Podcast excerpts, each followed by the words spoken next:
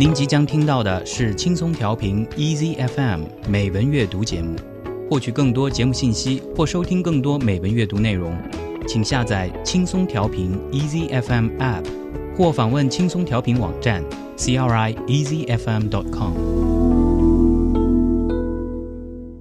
欢迎您来到轻松调频美文阅读 Moto read 我是主持人沈听，让我们在这里一起听美文学英语。还是先来听今天的 Daily Quote。抬头仰望，低头静听。Daily Quote。Until I feared I would lose it, I never loved to read. One does not love breathing. 哈珀·李。直至因担心无法读书而感到恐慌，我才发觉自己对读书的热爱，正如没人觉得自己热爱呼吸一样。哈珀·里。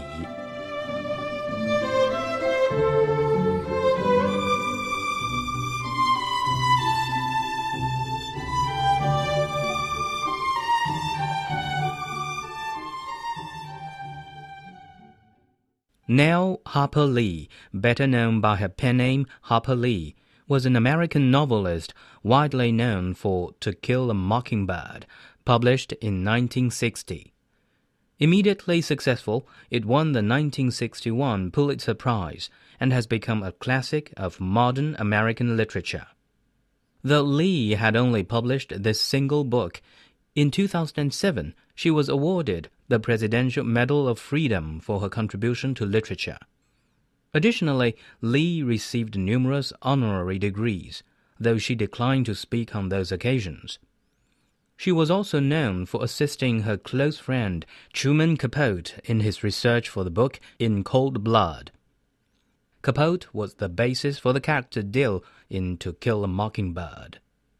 The plot and characters of To Kill a Mockingbird are loosely based on Lee's observations of her family and neighbors, as well as an event that occurred near her hometown in 1936, when she was 10 years old. The novel deals with the irrationality of adult attitudes towards race and class in the deep South of the 1930s, as depicted through the eyes of two children. The novel was inspired by racist attitudes in her hometown of Monroeville, Alabama.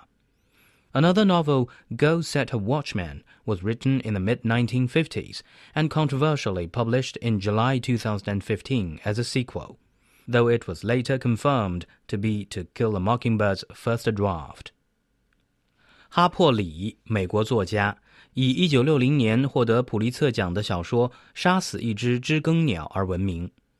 二零零七年，哈珀里获颁美国总统自由勋章，以表彰他在文学上的卓越成就。二零一五年，他出版了第二本小说《设立守望者》（Go Set a Watchman）。哈珀里出生于一九二六年，在阿拉巴马州的门罗维尔的南部小镇长大，与著名作家杜鲁门·卡波特是童年好友。一九四四年，哈珀里前往蒙哥马利就读，随后在阿拉巴马的大学攻读法律。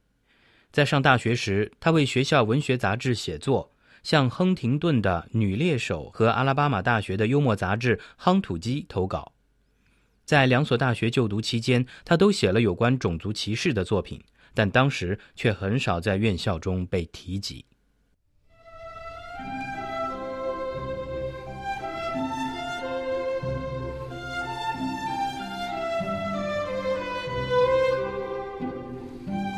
Until I feared I would lose it, I never loved to read.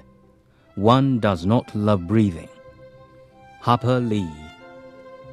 直至因担心无法读书而感到恐慌，我才发觉自己对读书的热爱，正如没人觉得自己热爱呼吸一样。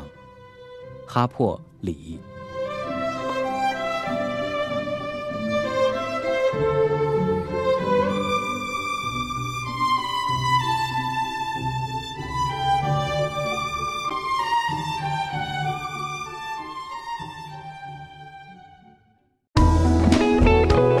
感谢您收听来自轻松调频 Easy FM 的美文阅读节目。您可以下载轻松调频 Easy FM App，或访问轻松调频网站 c r i e a s y f m dot com 收听更多轻松调频精彩节目。